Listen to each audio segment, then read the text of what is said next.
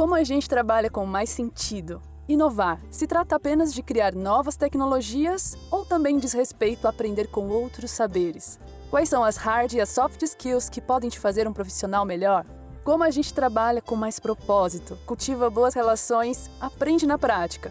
O futuro do trabalho e da educação depende da nossa evolução.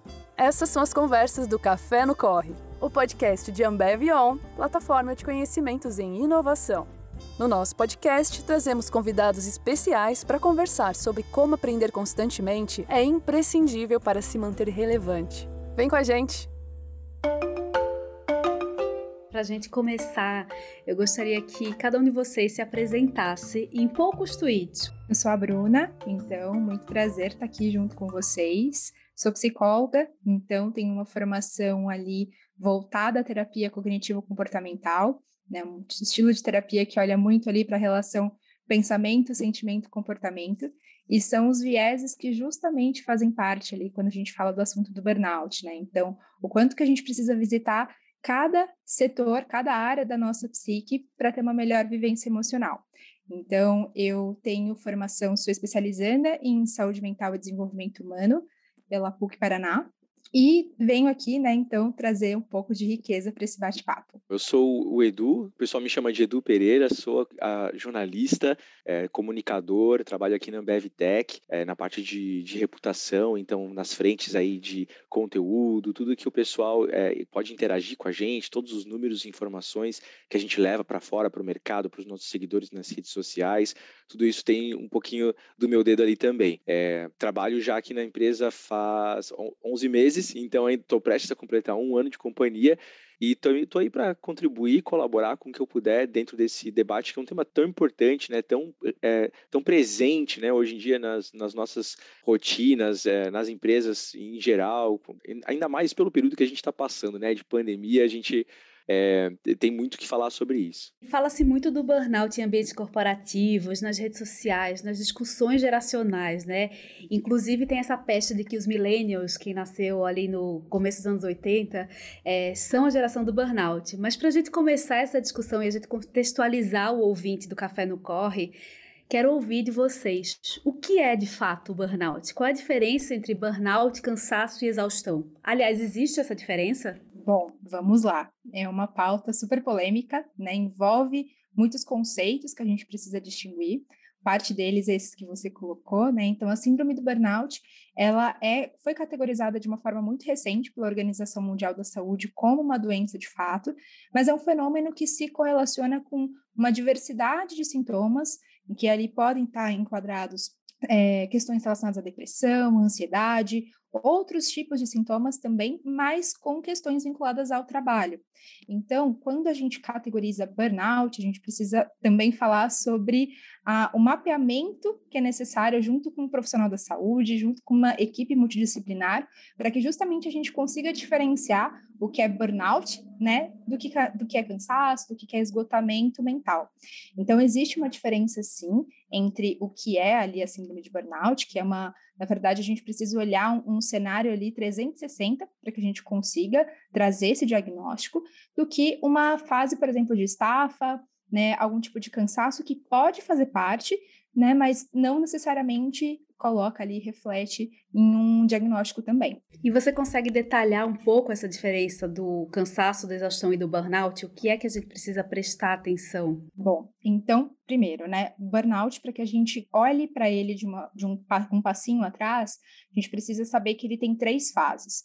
Então, a primeira fase do burnout é a fase da superprodutividade, né? A fase onde você fica ali horas a fio né, com extrema concentração, extremo foco, você acaba notando de uma forma muito sutil os sinais do cansaço, mas também de uma forma muito anestesiada.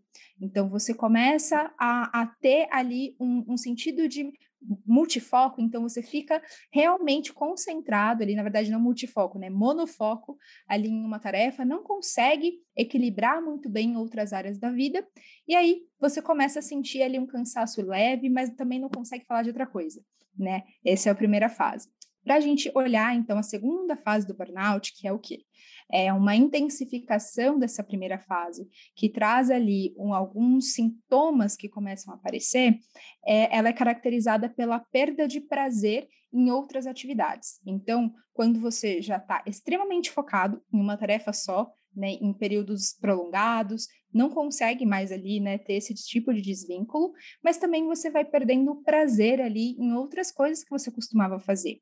E junto a isso, a forma como você se relacionava com as pessoas também muda, né? Então, é aquele momento onde, se você costumava sair para jantar com o seu namorado, com a sua namorada, né? Você tinha algum tipo de ritual social que costumava fazer muito sentido na sua rotina, você vai tendo, na verdade, vai perdendo sentido para você.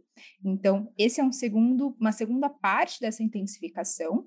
E a terceira fase é a fase de estafa mental, então é a fase realmente de esgotamento, onde a energia que faz uma curva ali ascendente, ela cai totalmente. Então essa queda brusca, ela faz com que a pessoa inclusive fique ali num estado de congelamento, no estado realmente de de profunda estafa, né, de profunda improdutividade.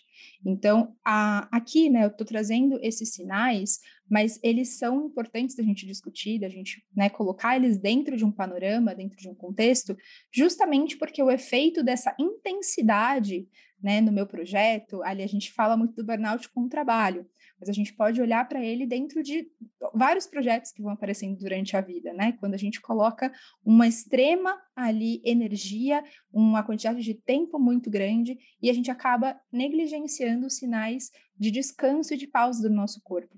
Então, esse é o burnout, né? Acho que fazendo um 360 super rápido. E por que que ele se diferencia de cansaço?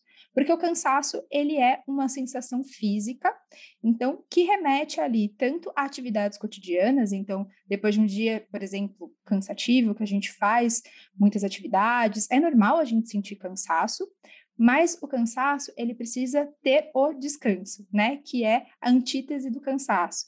Então, se a gente deixa de descansar quando o nosso corpo vai solicitando, então quando a gente vai deixando de ter esse sinal, é quando a gente pode aumentar as chances de ter algum tipo de período crítico. Então, por isso que a gente diferencia isso, porque o burnout, muita gente, a gente, né, olha e fala, puxa vida, né, tô num momento de muita intensidade no trabalho, será que eu tô com burnout?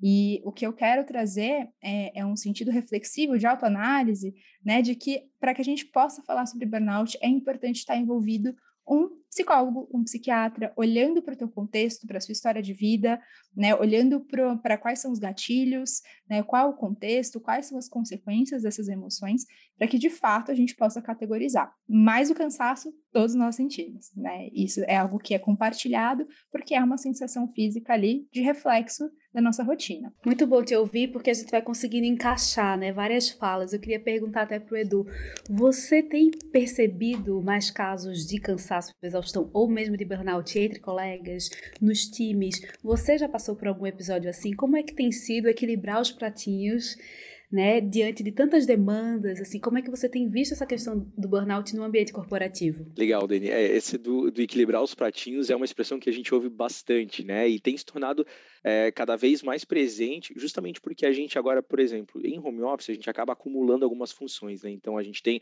a pessoa profissional que está trabalhando e ao mesmo tempo a gente está no ambiente que é caseiro, doméstico, então a gente tem as nossas funções do dia a dia que acabam se misturando ali e isso pode acabar gerando também esse acúmulo, essa sensação de esgotamento, tipo, gente, não vou dar conta, tem coisa demais. Enquanto eu tô trabalhando, o cachorro tá me chamando, a criança tá chorando, eu tenho que fazer o almoço, a, a cabeça não concentra, né? Então, uh, sim, eu não tenho números agora para trazer, mas a gente percebe que, no geral, uh, conversando com colegas, né, existe sim alguma certa percepção de que, opa, talvez eu precise é, reduzir o ritmo em alguma dessas frentes para eu não entrar em colapso, né? É, então, é sempre é, legal a gente ter as noções, como a Bruna estava comentando, de quais são os indícios, né? Quais que são esses sinais, esses sintomas, para que a gente consiga se perceber e aí sim é, se reorganizar a partir disso, né? Não não só, como ela falou, não só na parte profissional, mas em outros projetos de vida também. Porque senão, às vezes a gente concentra muito, né? Tipo, ah, meu trabalho, meu trabalho, meu trabalho, e aí o que está sobrecarregando talvez é o acúmulo com outras áreas, com, enfim, outros programas, outras coisas aí da nossa vida. Mas, é, especialmente quando eu vejo, eu não sei se vocês usam muito Twitter, mas geralmente quando eu vou pro Twitter, a sensação que eu tenho é que tá todo mundo esgotado, né? Você vai lá ver, ah, não aguento mais, hoje o dia foi só reunião, é call atrás de call, não tive tempo de nem levantar para ir no banheiro. Então, dá essa impressão de que, caraca, a galera tá realmente. É muito louco é, isso, né? É muito louco. E aí eu fico pensando, então, opa, não é, não sou só eu, ou de repente isso não é só uma percepção que eu tenho, né? Apesar de que, como você perguntou, eu nunca passei por isso, eu tento sempre dosar as minhas atividades é, e equilibrar, ter tempos de respiro também, né? Talvez a Bruna possa até dar algumas dicas depois de como a gente pode, acredito que vai dar, né? Dicas de como a gente pode evitar esse burnout, mas tento fazer assim. Então, tem os momentos de foco, de realmente produção, produtividade no trabalho, mas com alguns intervalos importantes para eu me distrair, para eu, enfim, interagir com algumas outras coisas para que eu não seja absorvido nesse, nessa rotina maluca, nesse frenesi que a gente vive hoje em dia, né?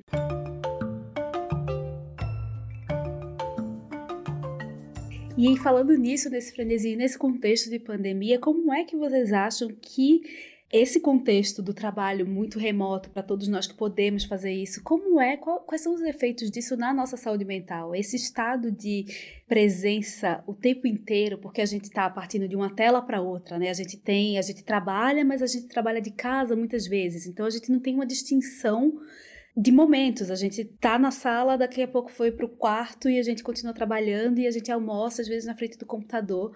Como é que esse cenário, tanto do trabalho remoto quanto da pandemia, contribuem para um, um, uma dificuldade em relação à preservação da nossa saúde mental? É uma pergunta interessantíssima, né? Eu acho que rende muito pano para manga, porque quando a gente vai falar sobre pandemia, né, eu acho que o, o, Edu também, numa vivência super prática, vai conseguir trazer alguns exemplos né, da forma que a gente foi trabalhando essa, essas mudanças, eu entendo que foi um período que a gente precisou ressignificar todos os nossos relacionamentos, né? Sejam com pessoas, sejam com real versus virtual, sejam com a forma como a gente lida com a própria saúde, né? Com a saúde física, com, a, com, as, com as questões envolvidas no isolamento, né? Então, tudo isso fez com que, de fato, a gente tivesse um momento de olhar para si de forma diferente, olhar para as pessoas que convivem na nossa casa de forma diferente, né? Antes a gente ia para casa só para descansar, então a noção de descanso ali, né, o período de trabalho fora integralmente,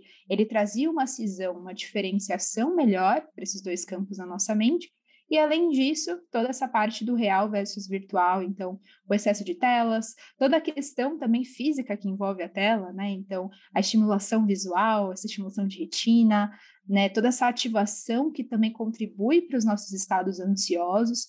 Tudo isso a gente foi, né? Foi, foi acontecendo de uma forma muito no piloto automático. Né? A gente foi vivenciando a pandemia de uma forma muito intensa, com preocupações, né? com excessos ali de estímulo que a gente tinha, não só no trabalho, mas de informações, por exemplo, do Estado, de como que as coisas estavam, né? números de casos. Então, tudo isso fez com que a nossa saúde mental ela fosse impactada, né? Quando a gente, quando eu enumero dessa forma, a gente consegue ter isso de, mais, de forma mais tangível. Mas se você parar para pensar nos últimos dois anos, quase, né, que é o momento que a gente está vivendo toda essa situação, a gente começa a entender que nós, né, toda essa essa contrapartida para que a gente comece a cuidar da saúde mental de uma forma mais ativa, ela começa da gente, né? Começa da forma como eu significo o meu olhar para olhar para todo esse processo, né? Toda essa absorção de estímulo para todas essas situações e eu consiga assim me relacionar diferente com o virtual, por exemplo, né? Eu consiga ter uma forma diferente de interação com as redes sociais, com a próprio processo de telas no trabalho. Então, é uma discussão que eu gosto sempre de partir de nós, né? Então, a gente olha para a gente, olha para o nosso cenário, né, com as pessoas próximas, e depois a gente olha também para o mundo e como que tudo isso vai reverberando. Você, Edu, como é que você viu tudo isso? Não sei se eu consigo acrescentar alguma coisa depois dessa fala aí, mas, gente, é, é, é, bem isso também. Mas na parte prática, é, eu tenho tentado muito fazer essa diferenciação, como você falou. Hoje em dia, tá tudo muito junto, né? Então, por exemplo, né, a minha estação de trabalho, ela fica num cômodo que eu não acesso com tanta frequência na casa, então eu consigo até fisicamente me distanciar do trabalho no momento que terminou o expediente, vamos dizer assim. Então, eu fecho a porta, não vejo o computador, vou para um outro cômodo da sala, então eu consigo fazer, ter essa ruptura. Não é todo mundo que consegue fazer isso, né? Tem muita gente que às vezes convive num ambiente que é, que é menor, enfim, que de repente o computador está na mesa da cozinha e a gente se ajeita para conseguir fazer uma janta enquanto a, a tela está acesa e fica pensando, gente, tem um e-mail ali, eu posso, é só eu vir aqui responder, é muito fácil, a, o computador já está ligado, mas a gente precisa dessa disciplina mesmo, né? Por isso que eu acho tão bacana isso que a Bruna comentou, de a gente ter essa percepção e, e significar essas coisas a partir da gente mesmo, né? É, desculpa, meu cachorro está aqui dando umas broncas, tá? E ressignificar essas coisas a partir da gente, né? porque aí a gente consegue, de repente, ter um, domínio melhor, um, um, controle melhor sobre o que a gente está fazendo e, enfim, consegue viver com um pouco mais de tranquilidade, com um pouco mais de saúde né? mental. A gente Sim. precisa conseguir né, defender esses espaços. Eu acho que é muito fácil a gente entrar numa engrenagem de que a gente o tempo inteiro está na produção, porque a gente vive um momento do mundo em que a gente atribui muito o nosso valor ao que a gente faz. Então, como a gente faz para não se esgotar nesse processo, né? Eu acho que, até retomando um pouco da pergunta do começo, assim, da diferenciação entre o cansaço, a exaustão e o burnout, é, com essa diferenciação a gente pode entender um pouco mais o que precede um burnout. Afinal, ninguém acorda e tem um burnout do nada. Tipo, é uma... É uma construção, uma, né? Uma construção, né? Então, o nosso corpo dá sinais de que algo não vai bem, de que o nível do cansaço pode estar acima do suportado. Quais são esses sinais e como é que a gente pode observá-los dentro da nossa rotina de trabalho? Assim, para quem estiver nos ouvindo, fazer esse checklist e pensar: caramba, talvez se eu não esteja só cansado, talvez eu esteja esticando um pouco essa corda. Olha, a forma melhor da gente olhar para esse checklist, então até dando um passo atrás, é a gente se perguntando com que frequência que a gente para para olhar para o próprio corpo durante o dia. Então, eu sei que se eu fizer essa pergunta, né, para quem está ouvindo hoje, essa resposta a pessoa não vai ter. A gente mal tem a resposta do que a gente almoçou ontem. Né? Eu acho interessante como a gente acaba não conseguindo ter momentos, inclusive ali no relógio, né, na agenda, no calendário, para se observar, seja numa dor emocional, seja inclusive numa dor física. Né, eu conheço tantas pessoas, eu mesma já passei pela situação de passar um dia inteiro com uma dor de cabeça, ali e no final do dia parar e falar: nossa, mas eu tô com dor de cabeça. Será que eu bebi água o suficiente? Será que eu preciso tomar um remédio agora? Acredito que a principal pergunta é a gente trazer em números o quanto que a gente para e a gente olha de fato para a nossa própria para nossa própria saúde nesse sentido, né? Para o nosso próprio estado de percepção atual. Então, o convite que eu faço antes de falar de burnout, de esgotamento, é para que a gente pare e a gente tenha pelo menos ali um, dois, três momentos no dia onde a gente pergunte: um, como que eu estou me sentindo? Dois, qual é a necessidade por trás dessa emoção, seja ela qual for, né? Três, o que eu posso aprender com essa emoção, né? Então, o que, que eu posso entender sobre ela a partir do momento que eu entro em contato com ela? E quatro, como que eu posso reagir com essa emoção da próxima vez que ela aparecer? Considerando que nem sempre a emoção que a gente para, né, o momento que a gente para para se observar, a gente vai estar tá sentindo algo bom, né? Então, acredito que esse é, essa é a primeira dica, né? A gente parar para se observar mais. Dois, né? A gente entender um pouco do que compõe as nossas emoções. Então, para que eu consiga parar e identificar, eu preciso me despedir de uma autocobrança ali de que eu vou, por exemplo, identificar de forma precisa o meu momento de cansaço. Às vezes você está só ali parando e se permitindo sentir uma sensação negativa que você não sabe descrever. E tá tudo bem. Né? O processo de autoconhecimento envolve isso também. A gente se permitir sentir. Né? Então, admitir que você está cansado, né? Admitir que algo ali está pegando de uma forma diferente e, se for o caso, né, pedir ajuda, conversar sobre isso. Né, existe a Ambev, né, tem uma parceria muito bacana com o Zen Club, que é a plataforma que eu venho aqui, né, sobre para também trazer um pouco de luz, que é uma plataforma de desenvolvimento emocional, tem especialistas, tem conteúdos, então é uma válvula ali para que você possa buscar mais entendimento sobre o que você está sentindo. Então essa eu vejo que é a segunda dica, né? Entende o que compõe. Entende que você, a partir do momento que você se permite sentir, você consegue dar uma clareza tanto da origem, então o que, que gatilhou você sentir esse cansaço, por exemplo? Será que foi um excesso de hora de trabalho? Será que foi um assunto extremamente estressante que você não costuma se sentir muito seguro para fazer e você acabou ali passando por essa situação? Pode ter sido uma situação terceira, né, uma situação com uma pessoa. Então você faz esse processo de entendimento do gatilho e também entendimento da consequência. Então, um exemplo, né, bem bem simples para a gente entender. Eu sinto raiva. O Edu sente raiva, né? É uma emoção que a gente compartilha enquanto seres humanos.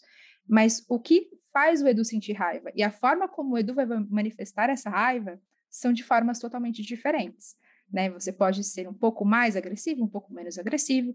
Isso com todas as emoções que a gente tem ali no nosso corpo. Então, tudo aquilo com que a gente passa. Então, para que eu consiga evitar níveis de esgotamento, onde é, né, a gente precise falar sobre burnout, precise olhar para esses outros sintomas, a gente precisa olhar para o que eu estou sentindo enquanto cansaço. E aí, num último, acho que se for trazer uma última dica aqui dentro desse processo todo, é, tudo bem, identifiquei que estou cansado, admiti. Agora, qual é o meu significado de descanso? Descanso é uma palavra que a gente olha e a gente remete ao dormir apenas. Né? Mas será que é só dormir, descansar? Né? Então a gente faz um processo de questionamento também. E para eu descobrir o que é descanso, eu preciso saber o que eu gosto, como eu me sinto cuidado, como que eu posso me cuidar, como que eu posso pôr o autocuidado na minha rotina. Então, com todas essas práticas preventivas de autoanálise, de autoobservação, é que a gente evita picos mais críticos. Né? É assim que a gente olha para esses sintomas que podem estar ali relacionados tanto a, a, uma vivência no trabalho, mas como algo indireto que talvez esteja me impulsionando a dar mais intensidade no trabalho naquele momento. Então, quanto mais eu consigo ter esse processo analítico de entender o porquê por trás, mais precisão eu também tenho ali para que eu evite essa, esses níveis mais difíceis. Muito bom te ouvir falar tudo isso, que eu acho que a gente vai conseguindo identificar, né? Ferramentas como é que a gente pode lidar melhor. E quando você falou isso do descanso, muitas vezes a gente acha que descansar a gente se acostumou a deitar no sofá e vou ver um seriado inteiro. Muitas vezes, pelo menos comigo, já aconteceu. Não é que eu fico descansada, eu fico cansada de outro jeito, talvez, porque é muito estímulo, é muita tela. Às vezes, uma caminhada no parque, às vezes você andar de bicicleta, às vezes você colocar a mão na terra e cuidar das plantas, isso vai te descansar mais do que essa ideia de ficar no sofá, né? Achei muito bom você trazer isso. E eu queria emendar é, isso com uma pergunta também para o Edu, falando sobre gerenciamento de times, como gestor, por exemplo. Como é que dá para reconhecer esses padrões nas interações de trabalho, nas rotinas, com as pessoas da equipe, nas reuniões? Assim, como é que dá para a empresa conseguir também ser um agente de que proporciona um bem-estar e que consegue identificar ali que pode ter alguém que está indo além do que precisa e que pode ser chamado para uma conversa para dizer assim, ó, tá tudo bem, você não precisa dar conta de tudo. A gente pode sair um pouco desse lugar de que a gente tem que dar conta de tudo o tempo inteiro, porque não é só o trabalho, né? A casa, a vida familiar, são as amizades, é o que você consome de cultura. Como é o papel dentro de, da corporação? Muito boa pergunta. Eu acho que tem algumas frentes nesse sentido, né? Uma delas, a gente pode ver é, a questão dos pratinhos que a gente estava falando de novo, né? Quando a gente percebe que eles começam a cair, a gente percebe que o pessoal está né, tá tendo um rendimento que de repente não é o padrão, não é o comum, é, tanto para mais quanto para menos também, porque eu acho que o, o para mais ativa um, um, sinal de que a pessoa está se comprometendo de repente com coisas além do que ela tem capacidade ou além do que ela pode no momento. Então a gente acende esse alerta para que, opa, para que isso não aconteça lá na frente, né? A parte do comportamento também eu acho que dá sinais bem fortes, quando, igual a Bruna comentou, de repente a pessoa tem uma, uma emoção que é mais forte, ela não consegue lidar com aquilo direito, então a gente estar muito atento nesse sentido também na relação dessa pessoa com os colegas e como é que ela está se comportando, como é que ela tem é, desenrolado as atividades e eu acho que a gente ter também um, uma, uma tranquilidade de de entender que, é, como, como, a gente comentou antes, né, que a gente se significa muito no trabalho, né, a gente se, se, se projeta muito nesse sentido e entender que, é, que tudo bem a gente, a gente às vezes não, não dar conta de tudo, né, a, a empresa não vai parar por causa disso, o setor, o departamento não vai parar por causa disso, mas a gente entender que a nossa saúde vem em primeiro lugar, né, então acho que tá, tá de olho aberto para esses sinais que, que demonstram aí nas próprias relações entre os colegas alguns desvios do padrão já vão ajudar a gente a perceber que tem alguma coisa demais acontecendo. E no papel de, de alguém que está um pouco mais à frente, um gestor, por exemplo, né? Tentar equilibrar melhor. Quando ter esse olhar, chamar para conversar e pisar no freio mesmo. E quando isso vem de cima, essa percepção, eu acho que tem muita força também, né? De colocar e acalmar o coração da pessoa. Tipo, olha, tudo bem, tá tranquilo, né? Vamos, vamos juntos aqui, vamos reorganizar essas prioridades, vamos redistribuir essas tarefas para que todo mundo é, esteja trabalhando de forma equilibrada e sem, é, sem passar do ponto em nenhum sentido. Que muitas vezes, talvez, nessa existe ainda um pouco de barreira de conseguir expor essa vulnerabilidade, né? Porque você, como, como é que você vai fazer se, se o ambiente corporativo ele te pede tanta performance, se ele está o tempo inteiro, você tem que bater meta, você, ah, se você fizer isso, você ganha o bônus como abrir espaço para essas conversas, assim, é, que requerem esse lugar de expor um pouco uma fragilidade. Mas eu gosto muito da Brené Brown, que é uma autora de vários livros, como A Coragem de Ser Imperfeito. Ela tem um TED Talk, um dos mais vistos da história, é. tem documentário na, na Netflix. E ela fala muito sobre esse poder da vulnerabilidade, assim, como isso é uma força também. Sendo que eu acho que ainda tem uma distinção. Uma coisa é a gente ouvir a Brené Brown falando isso e é massa, outra coisa é a gente tá no ambiente corporativo é preciso ser corajoso para ser frágil também, né? Como é que você vê isso, assim? Como é que você vê a abertura para esse tipo de conversa hoje em dia? Eu entendo que tem muito a ver com a relação que a liderança tem com o seu time, né? De manter um espaço aberto, um canal aberto. Isso é uma construção, né? Porque a gente está falando de pessoas, são relações humanas, né? Então, se eu tenho uma liderança que não conversa comigo, que não não me ouve ou da, na qual eu me sinto distante, tudo isso vai somando barreiras para que eu tenha mais receio de me abrir, para que eu tenha mais receio de expor alguma dificuldade, porque a nossa tendência é sempre dizer, não, pode deixar comigo, não, pode contar comigo, a gente quer ser imprescindível, a gente quer ser essencial nas tarefas que a gente faz, né? E eu acho que quando a gente consegue construir essa relação de confidencialidade, não estou dizendo amizade, né? Porque a gente entende, são papéis diferentes, né? Amigo é amigo, liderança de trabalho é liderança de trabalho, mas é importante a gente ter um caminho aberto é, para que a gente possa trazer essas necessidades, essas demandas para nossa liderança, para que a gente possa, de fato, contribuir com a, com a, empresa da melhor forma possível, porque afinal de contas a gente está falando aqui de saúde de trabalhador, né? a saúde das pessoas, e a, se eu estou feliz, se eu estou saudável, eu posso produzir muito mais, produzir muito melhor, né? De forma é, particular, eu posso falar de, de boca cheia, assim, de, com muita alegria, né, que no time que eu atuo hoje, a gente tem uma relação incrivelmente transparente e clara e direta com a nossa liderança. Então, eu com a minha líder direta e ela com a dela, e a gente experimenta isso na prática, essa liberdade mesmo, né, de poder dizer, olha, é, não estou me sentindo bem, estou é, me sentindo é, atarefado, estafado, talvez, estou tá, sobrecarregado, e trabalhar e redistribuir as nossas nossas funções a partir disso. Não é a realidade de todo mundo, né? Então, especialmente eu estou numa área que é mais humanas, comunicação, costuma ser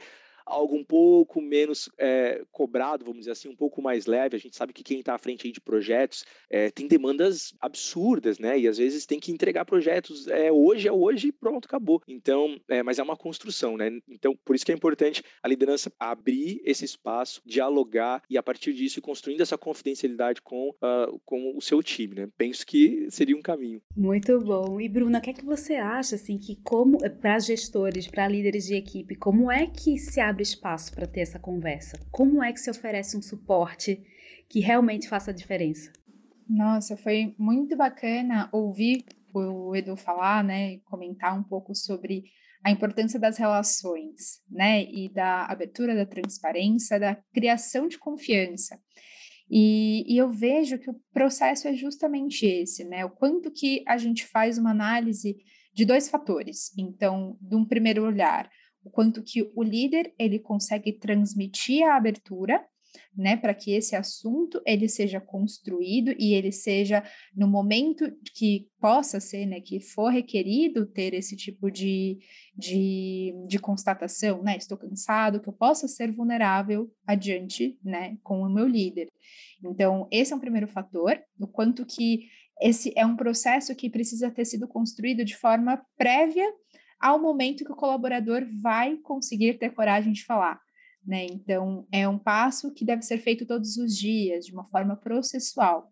Então, isso olhando né, do, do ponto de vista do líder, mas também olhando do ponto de vista do liderado, né, pensar do quanto que você pode ser um agente de transformação no teu meio, sempre.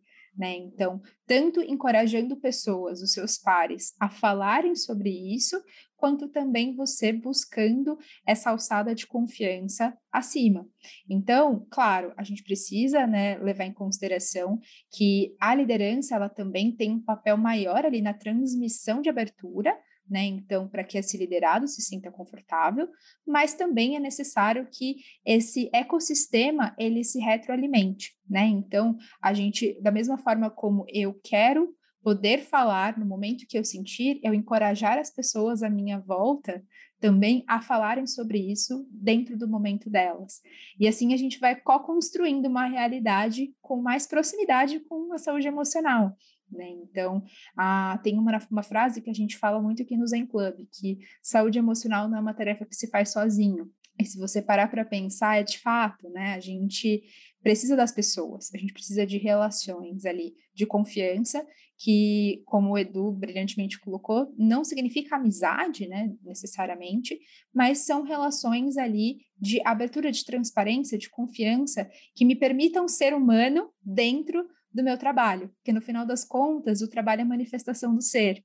Ele precisa também estar tá ali envolvido dentro de um, de um espectro de prazer, de entrega, de felicidade. E quando não estou no meu melhor momento, no meu melhor dia, na, na melhor situação de vida, que eu possa né, comunicar com vulnerabilidade e receber isso pelo meu meio também. Ai, muito bom, porque eu acho que a gente vai percebendo que não é só sobre o trabalho, né? Porque apesar de ser uma síndrome de esgotamento relacionada ao excesso de trabalho, ela aparece em outras esferas da vida, né? Como é que a gente pode se autoavaliar e se auto-observar no que diz respeito aos sinais pré-burnout, não só no trabalho, mas em relação ao resto da vida? Olha, os sinais pré-burnout, a gente pode olhar dentro daquele espectro que eu estava explicando um pouquinho sobre as fases. Né? Então, no primeiro momento, eu entender um, quanto que eu estou investindo de tempo físico, por exemplo, para o meu projeto, para alguma atividade. Né? Eu estou colocando horas ininterruptas, sem pausas ali, né? não estou parando para almoçar, não estou fazendo ali outros momentos que deixariam né, a minha jornada, seja de trabalho, seja de outro projeto, um pouco mais humana, né? Acho que é o primeiro questionamento que a gente faz. O segundo é o quanto que eu estou me relacionando. Você trouxe, né? Eu achei muito legal um pouco sobre a parte de descanso relacionada a uma caminhada, né? A fazer outras tarefas que não envolvam telas. Eu achei muito legal porque existem pesquisas hoje, né, dentro do comportamento humano que falam que as atividades manuais, elas têm um poder gigantesco na nessa nessa parte de relacionamento com o meu cansaço. Então, tanto as atividades manuais quanto a atividade física também, né? A atividade física, ela tem uma movimentação metabólica ali que ajuda muito nesse processo. Então, se eu estou notando que eu me sinto extremamente cansado, no sentido de eu não consigo dar atenção a outras áreas da minha vida, né? Não sinto prazer dando atenção para essas outras áreas se eu estou investindo muitas horas, sem pausas, né, nas minhas atividades, se eu não estou, por exemplo, parando um pouco para fazer algum hobby que eu gosto, né, outras atividades de conexão, tudo isso, se eu também estou, por exemplo, algum amigo meu virou para mim e falou, olha, você não anda agindo da forma como você costuma agir, né? Seu humor está diferente. Se você, você pode recolher todos esses, esses esses sinais e pensar que algo não está certo, né? Algo que está acontecendo e que talvez seja o momento de você parar e olhar com forma mais carinhosa para você. Um outro sinal também dentro disso que é importante de ressaltar é a sua forma de tolerância aos erros, né? A, a sua forma de tolerância à frustração. Por quê? quanto mais cansado, quanto mais em nível de estafa a gente está, menos tolerante a gente costuma ser nos nossos momentos de erro, nos nossos momentos de aprendizado. Então, se eu noto que eu não estou conseguindo absorver né, os aprendizados também de feedbacks de outras situações, também é um sinal ali, né, é um sintoma psicológico de que o esgotamento está acontecendo. Posso fazer uma pergunta também? Claro. Legal. Bruno, eu queria te é, perguntar, né? Na verdade, a gente percebe que tem muito estigma hoje com relação à saúde mental, né? Para várias uhum. coisas, não só burnout, mas depressão e tudo mais. E eu sinto que entre o público masculino, essa tem uma certa descrença até, né? De que isso não é. Isso, ah, isso é mimimi, ah, isso é frescura, o cara tá ali se fazendo. É, que dicas que você dá para que a gente possa, de fato, abrir os olhos para isso? De que não, que isso existe, isso existem estudos sobre isso, existe tratamento sobre isso, né? E de que é, tudo bem, à medida que a sociedade evolui, a gente vai adquirindo novos comportamentos, podem surgir outras doenças também, né? Inclusive as mentais. Então, é, tanto quanto uma dor no braço, uma dor de cabeça, a burnout ele é algo real, né? Então, como, como é que a gente pode abrir os olhos realmente para isso? Que, que que você dá? Nossa, achei muito demais a sua pergunta, porque é, é uma discussão também, né? A gente olhar para nichar, olhar públicos também, né? O comportamento de saúde mental e o comportamento de autocuidado, principalmente. E, e olhando para essa realidade, realmente, hoje a gente está mudando um pouco o cenário, né? Mas as mulheres elas costumam ser mais abertas a ter, por exemplo, absorver conhecimento da Brené Brown, né, que foi citado, ou outros tipos também de de conhecimento de informação que corroborem para uma saúde emocional mais saudável. Mas entendendo um pouco a esfera ali do homem, né? Então, a gente precisa primeiro pensar na construção social, né, do papel de homem e mulher, que a gente já conseguiu ter muitos avanços ali no sentido de discussão, de quebra de estereótipos, quebra de paradigma. E o que eu vejo que faz muito sentido, independente ali da, da pessoa extremamente crítica ou extremamente cética, é você primeiro ir normalizando esse assunto com essa pessoa. Então, pode perceber, né? Quando alguém tem um estigma muito forte de um assunto, né? Então, até costuma, de certa forma, criar um senso de humor, né? Do tipo, ah, não preciso disso, é que nem você falou, é mimimi. Você primeiro começa a partir do princípio de que é uma situação normal, então começa a compartilhar situações suas. Né? Então, pô, né, percebi que eu me senti dessa forma, e não é mimimi, né? Eu me senti dessa forma. E, e, é algo que eu vejo que, principalmente, conversa muito com o público masculino, é quando a gente começa a questionar, né? Então, do tipo, a pessoa fala, ah, eu fiquei com raiva, o cara virar, ah, fiquei com raiva, tudo mais, e é um cara super cético. Você fala, nossa, mas você já entendeu a origem da, dessa raiva, ou a consequência dessa raiva? Ou quais decisões, quais chances, oportunidades você já pode acabar não tendo, tipo, já perdeu ali na sua vida porque você não tinha uma boa gestão das suas emoções. E aí, quando você começa a questionar um pouco mais no sentido do, do o que falta quando você não tem esse conhecimento, do que falta quando você negligencia esse assunto, a outra pessoa ela começa a se abrir um pouco mais, inclusive a compartilhar situações difíceis, né? Porque ali vira é justamente isso que você falou da parte dos estudos, né? A pessoa ela vai entendendo e contextualizando de que se ela entende melhor o que ela sente, ela não vai ser só uma pessoa que trabalha melhor, ela vai ser uma pessoa que vai ser um marido melhor, vai ser uma pessoa que vai ser um filho, um amigo melhor. Então, inclusive ser uma pessoa melhor para ela mesma, né? E também conseguir atingir um próximo passo, realizar um sonho que às vezes está ali por debaixo dos panos puramente porque a gente não quis olhar para como a gente se sente sobre aquilo. Então, é um passo pequeno, é um passo que a gente vai fazendo um pouco todos os dias, mas com normalização desse assunto, né, trazendo informação e questionamento, a gente vai quebrando barreiras e vai conseguindo ter mais permeabilidade nisso tudo.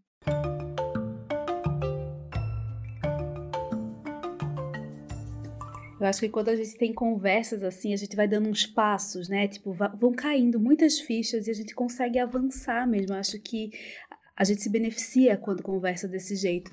Tem um outro lado que é assim, a gente já sabe que, que o burnout ele não é necessariamente silencioso. A gente já consegue identificar os sinais de desgaste, a gente já sabe como também, Mas muitas vezes a gente ignora esses sinais ou a gente não pode, entre aspas, parar. Por quê? Por que isso acontece? Porque a gente insiste nessas práticas mesmo quando a gente está afetado. Assim, eu acho que tem um lugar estrutural também, né? Do, a gente vive num sistema que requer o tempo inteiro essa nossa força. Mas quando vocês ouvem assim de alguém que está nesse limite e fala, eu não posso parar, o que fazer para parar? Porque às vezes não parar agora vai acarretar um problema no futuro muito próximo. Essa é uma, uma parte que envolve né, as variáveis culturais, sociais, igual você colocou, envolve muito as variáveis do meio, né? Como que essa pessoa, por exemplo, entende a resposta do meio dela, o impacto no meio dela se ela parar. Né, eu acho que é o primeiro, primeiro questionamento a ser feito.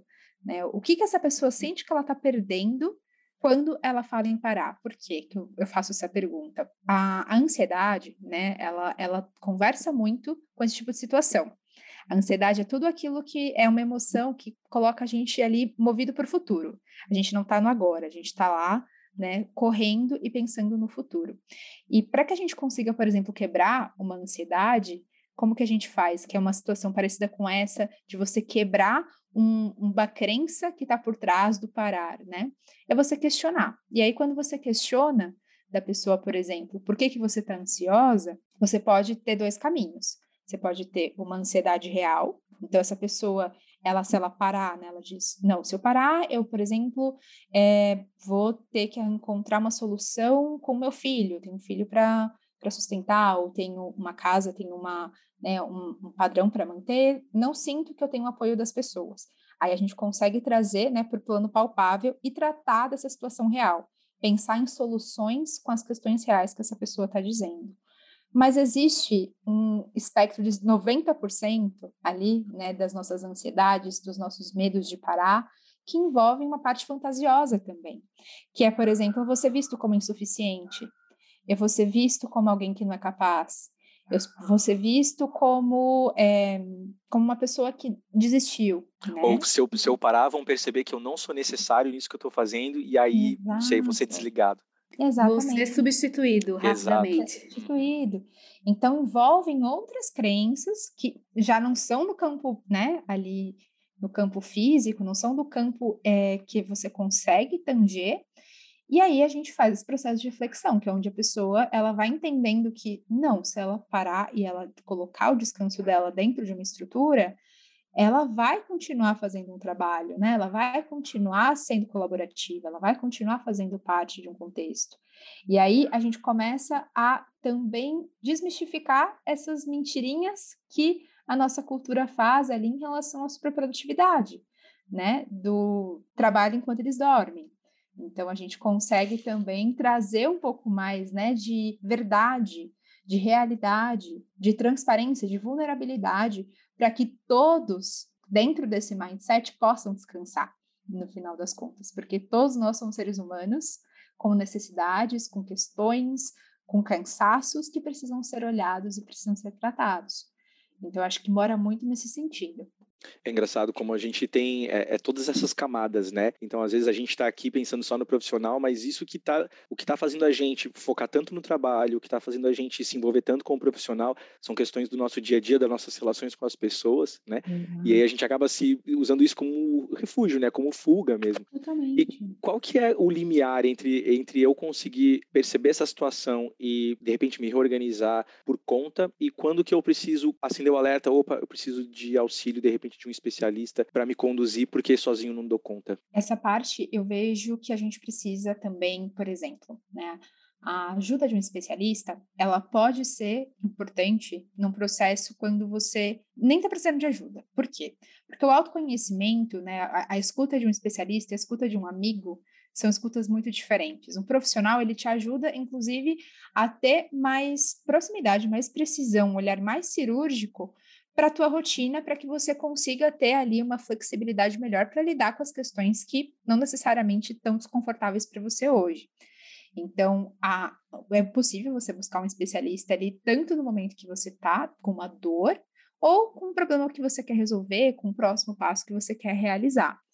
Mas o que eu vejo que é o ponto limite ali para a gente pedir ajuda é quando a gente percebe que os nossos cansaços, os nossos medos, as nossas ansiedades, elas estão nos impedindo de ser quem a gente deseja ser na nossa rotina.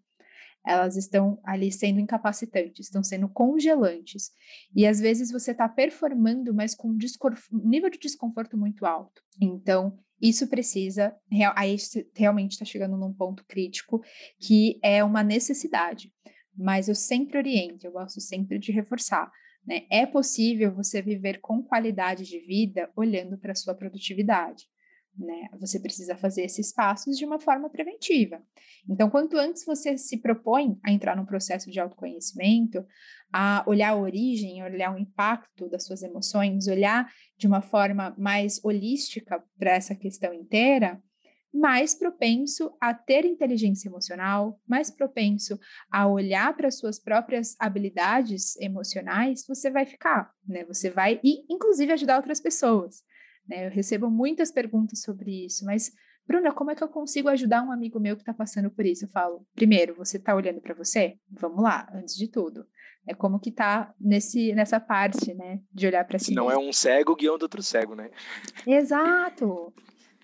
E a e gente que... tem que ter esse cuidado.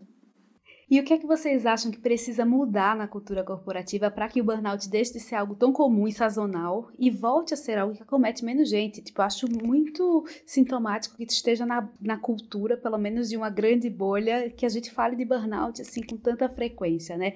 O que novo ritmo de trabalho a gente deve imprimir para que essa cultura não, ela não seja só sobre resultados e também cuide da saúde mental de todos os envolvidos?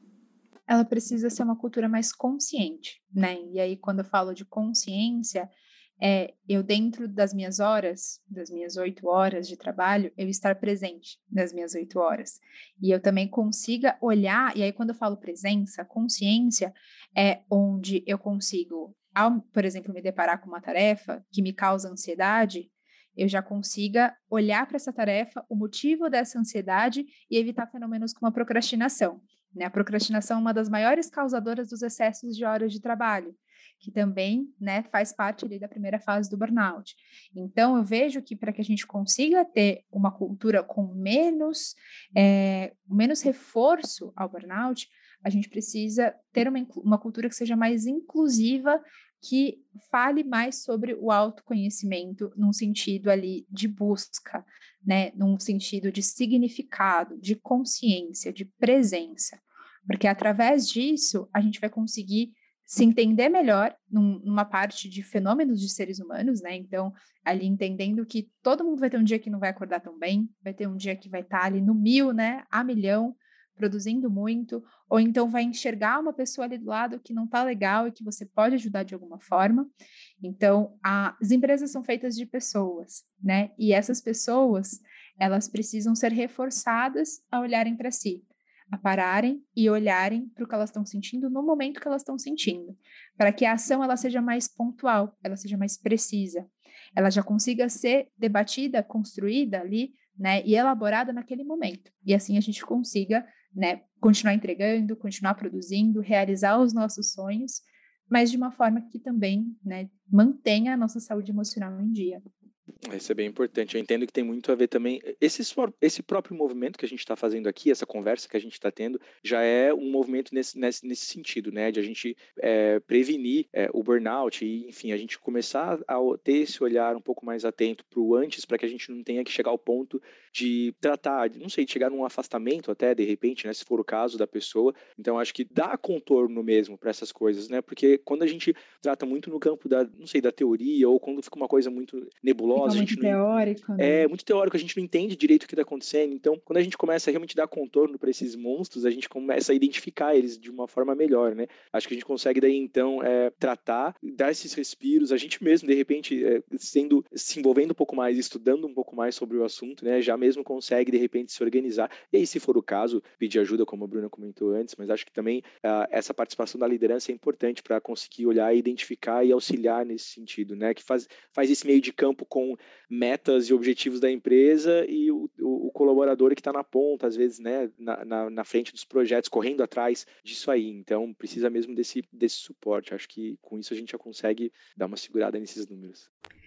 E para a gente se encaminhando aqui para o final, como é que vocês definiriam um bom estado de saúde mental na vida pessoal e na vida profissional? E quando eu tenho, pelo menos eu entendo que assim, enquanto eu tenho prazer no que eu faço, enquanto eu encontro significado no que eu estou fazendo, então aquilo tá, tá me fazendo bem, né? Tá, tá sendo saudável, né? Então, saúde mental um pouco nesse sentido. A hora que eu vejo que o trabalho, ou, o trabalho, ou enfim, né, a minha função começa a ser um empecilho para eu ser quem eu sou, para eu desempenhar os meus outros papéis de ser humano, né? De, enfim, amigo, pai, irmão, o que seja, quando isso começa a tomar tempo da minha vida em outros espectros, aí acho que daí a gente já está ultrapassando esse limite da saúde, já não está mais tão saudável assim. A gente precisa ter esse olhar e, e, e repensar algumas coisas, talvez nesse sentido. Hum, sim, eu, eu concordo muito com você. Eu vejo que saúde é bem-estar, né? Saúde, muito além de não estar doente, para que eu seja saudável, eu preciso sentir esse bem-estar, esse bem-estar físico, esse bem-estar mental, esse bem-estar social.